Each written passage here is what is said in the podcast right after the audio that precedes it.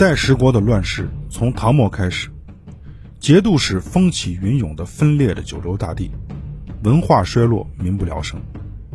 这一时期是中国的浩劫。欢迎收听《五代乱世之中原崩解》。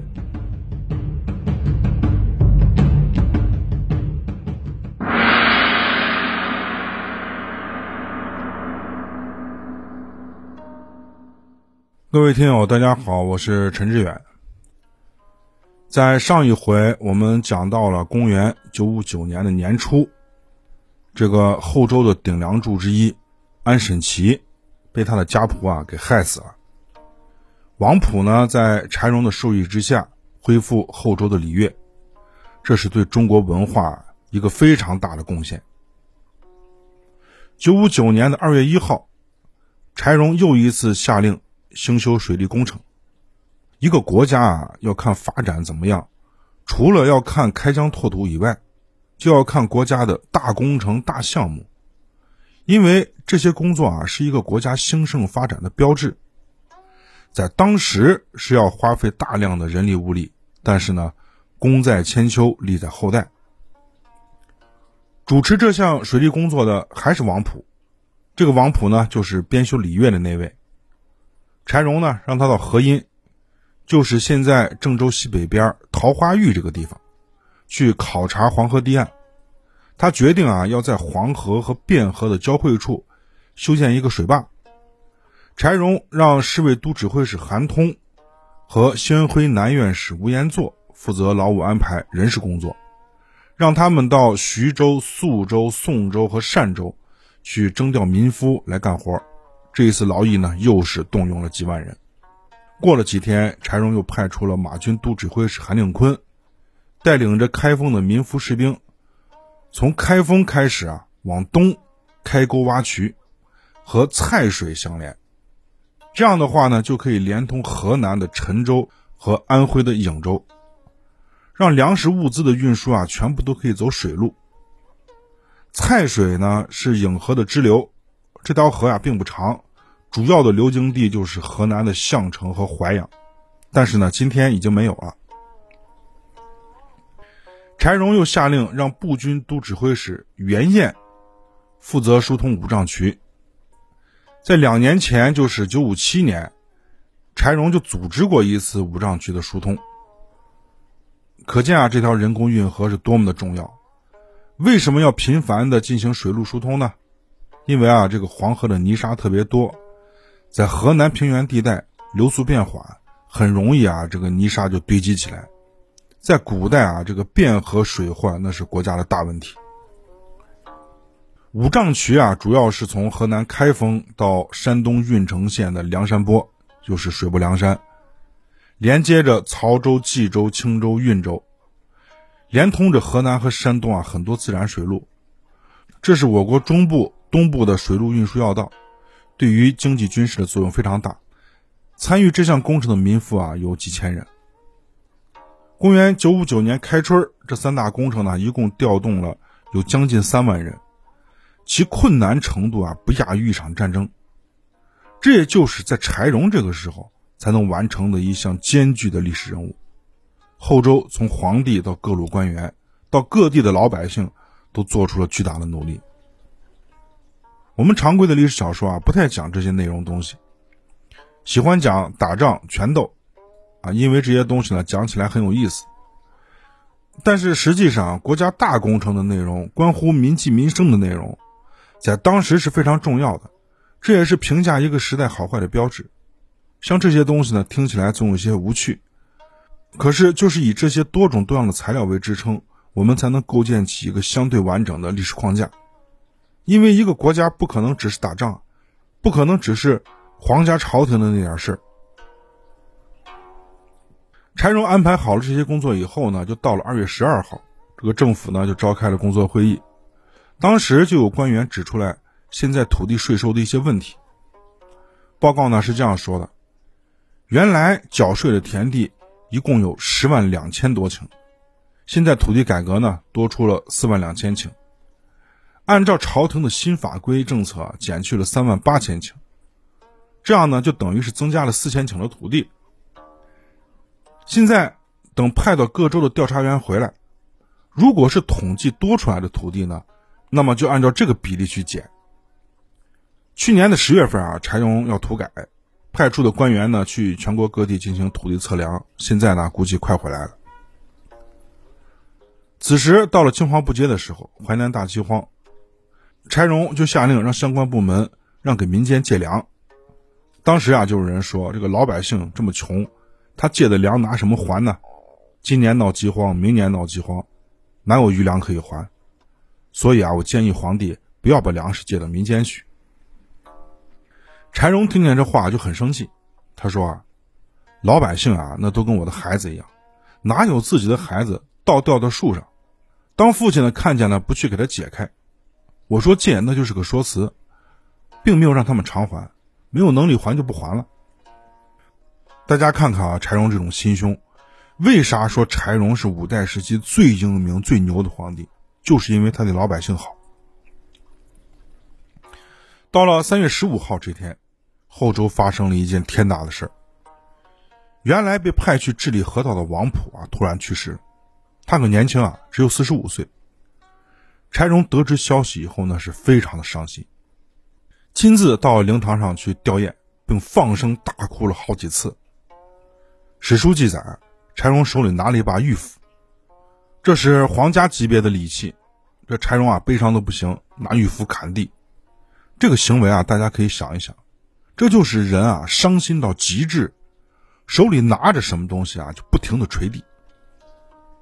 对于王普的死啊，我也觉得很惋惜。他太年轻了，他对于后周啊，就像国家对曹操一样重要，才华过人，智谋过人，为人刚正，这是辅佐帝王的一级良臣。王普的平边策，给后周带来了一个大的规划，让柴荣雄心壮志，一统江山。后来他又修历法，修礼乐，真可以说是上知天文，下知地理。王普一生没有什么朋友，在史书上啊，我找不到他跟其他人有私交过甚的记录。柴荣对他也非常的信任。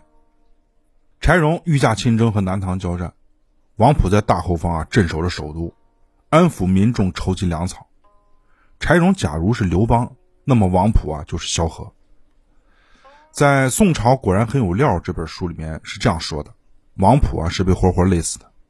因为呢，这个皇帝也太勤快了，而且还特别的严格，很多事情啊都要做到尽善尽美。王普是在视察漕运的时候，经过大臣李谷他们家，于是呢就登门拜访，跟这个李谷啊就谈了起来。结果呢，谈着谈着，王普突然就昏倒在地，从此啊就再也没有醒来。柴荣厚葬了王普，并且给王普的儿子都封了官其中。有一个叫王申的，出于爱屋及乌的心理，不管是之前的柴荣还是后来的赵匡胤，对这个孩子啊都是恩宠有加，并且让他位高权重，成了一名高级官员。最后啊，这个王申却给他爹抹了黑，害死了宋朝的一位猛将。这个呢，我们到宋朝历史的时候啊，再跟大家说。柴荣祭奠完了王普，收取了伤心。对王普的尊重和怀念，就是应该把他的愿望完成，把那个伟大的平边策完成。现在后蜀这边呢，他们只是在进行防御，也不敢轻易的出兵，那么就这么先吊着。对于中原地区最大的敌人是北方的辽国。到了三月十九号，柴荣就下诏，举全国之力去攻打契丹。这次呢，还是御驾亲征。柴荣的南征北战啊，几乎就没有闲过。这种高强度的活动，对于一个武将都是难以承受的，更何况柴荣还要处理很多的内政。他为了后周的江山啊，赌上了自己的性命。这次要到的第一个地方就是河北的沧州。定州的节度使孙行友先行一步，去到定州西边北部的太行山山区，做好交通保障，让大部队啊能顺利的通过。柴荣命令宣徽南院使吴延祚担任开封留守，判开封府事。这就等于是接替了原来王普的位置，让三司使张美担任大内都部署，负责皇城的警卫工作。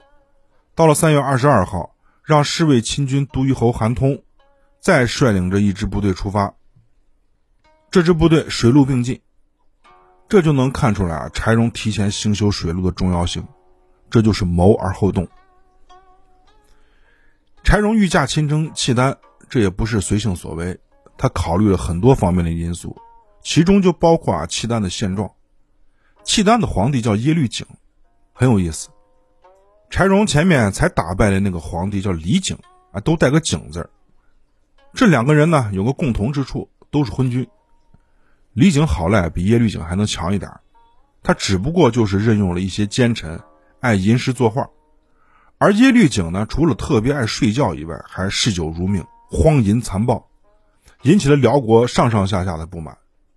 这也就是柴荣在此刻发兵攻打辽国的原因。我们再说这个耶律璟爱喝酒，到了什么程度？在史书上记载啊，他曾经连续喝了九天，白天喝，晚上喝，喝完就睡大觉，什么事儿都不管。等喝够了以后呢，接着去打猎。人家打猎啊，打上几天就回来了。他打猎啊，那算是青山，一个山头一个山头的打。打到猎物之后呢，就开篝火晚会、烧烤，大家呢再接着喝。他要是这样子啊，玩玩乐乐啊，是个昏君也就罢了，这个人还极其的残暴，没有人性，可以说是恶魔转世。在辽史里啊，有一段记载，我跟大家念一念啊：应历十三年正月。杀兽人海里。三月杀路人米里吉，削其首以示长路者，就是把那个路人部落的首领给杀了，把头砍了，给他的部族们看。六月杀张人侠马。十一月杀智人阁主。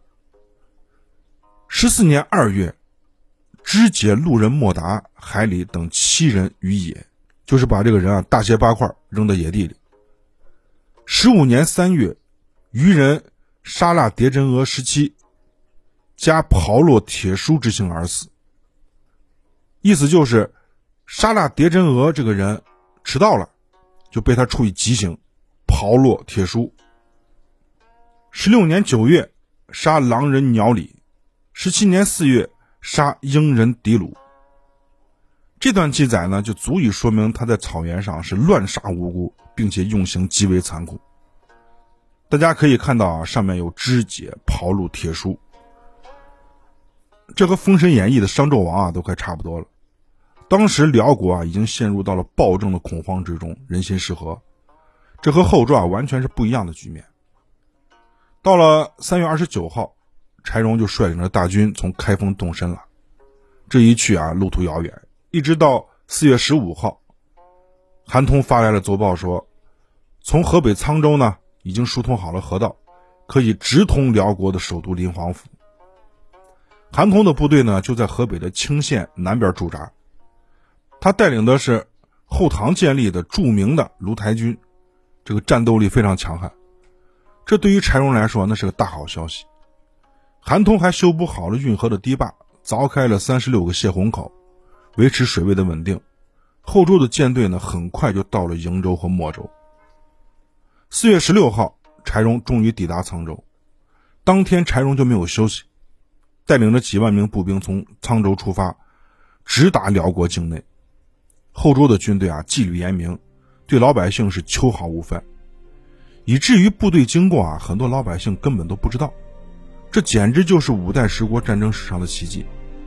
可见后周治军之严，当然，这也是为后来的赵匡胤一统江山留下了一个非常好的底子。